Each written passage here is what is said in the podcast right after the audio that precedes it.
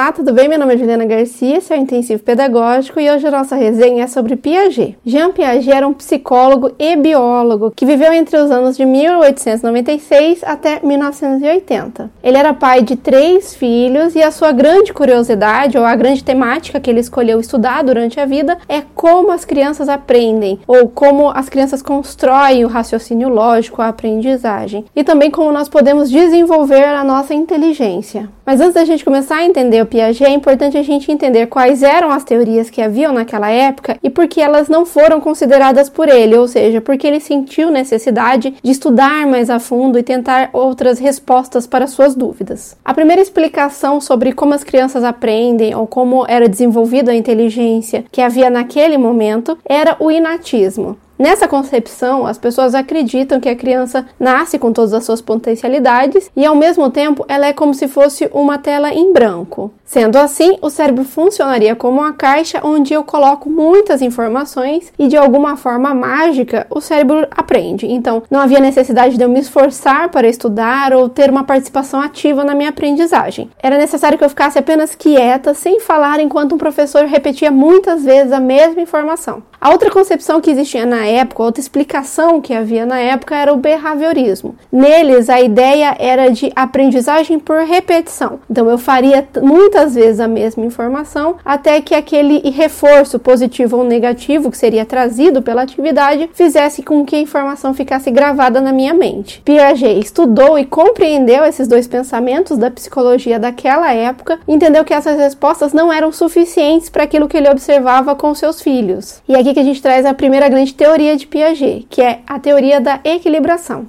Segundo esse autor, o cérebro não funciona como uma única caixa, e sim como estruturas e esquemas, então seria muito mais complexo o funcionamento do cérebro. Ele também acreditava que para aprender não basta eu ouvir somente um texto ou repetir muitas vezes sem entender aquele conteúdo. Ele também vai falar de um desenvolvimento que ocorre dentro do nosso desenvolvimento cognitivo, que passaria por alguns passos. Um dos exemplos mais famosos que o Piaget vai utilizar, ou que as pessoas utilizam quando falam de Piaget, é o exemplo de uma criança que vê pela primeira vez um cavalo. Então, nos esquemas dela, nas estruturas dela, ela tem a seguinte concepção: todo animal que tem quatro patas, pelo e focinho é um cachorro. Isso ocorre, ou essa concepção ocorre, até que a criança veja pela primeira vez um cavalo. Aí ela vai ter o desequilíbrio, ou seja, o que ela sabe é diferente do que ela está vendo, ela vai tentar primeiro assimilar. Então ela vai falar que aquele cavalo é um cachorro. Afinal de contas, é um animal com pelo, quatro patas e o focinho. No momento que ela está tentando assimilar, ela está tentando relacionar o que ela sabe com o que ela está vendo, um adulto normalmente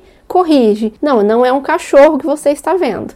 Isso aí é um cavalo. E é aqui que começa a aprendizagem.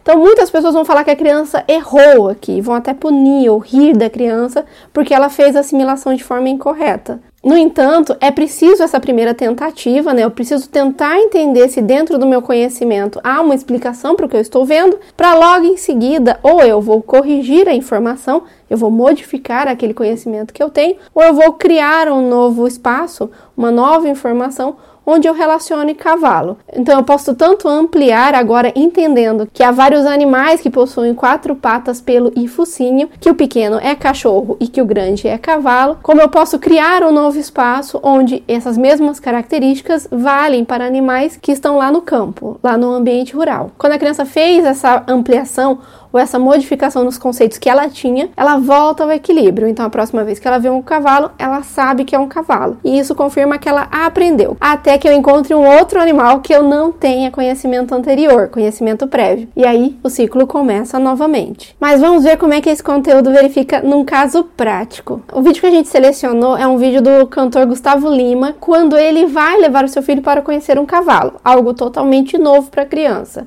Eu tô Au, au. Não, cocotó.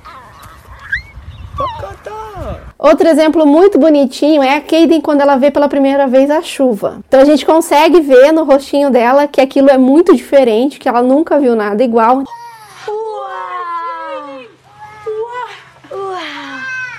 Segundo conceito que a gente vai verificar também muito importante sobre o funcionamento do nosso cognitivo é a ideia de que cada fase da vida a gente aprende alguma coisa. Então, o Piaget vai estruturar a aprendizagem até à adolescência. Ele vai analisar mais ou menos quais eram os passos ou o que estava ocorrendo com seus filhos e também outras crianças em cada fase, e aí ele faz uma definição. A lógica é mais ou menos a seguinte: na primeira fase da vida, que vai ocorrer entre os 0 e os 2 anos, todas as crianças vão desenvolver primeiro uma parte que é muito mais sensória e também motora. É por isso que o nome se chama sensório motor, o estágio sensório motor. E aí, exemplos disso é a necessidade que as crianças têm de colocar as coisas na boca ou de relar para entender aquilo que está vendo. É também nessa fase que a criança aprende a engatinhar, a andar, ou seja, foco do desenvolvimento interno da criança é dentro desses aspectos. É também nesse período que a criança tenta compreender causa e efeito. Por isso é muito comum a gente ver aquela brincadeira onde a criança joga um objeto, ele some e ela fica toda feliz quando a gente traz de volta. Então o cérebro dela está começando a compreender como é que isso acontece. Também é nesse período que a fala ela é imitativa. Para o Piaget,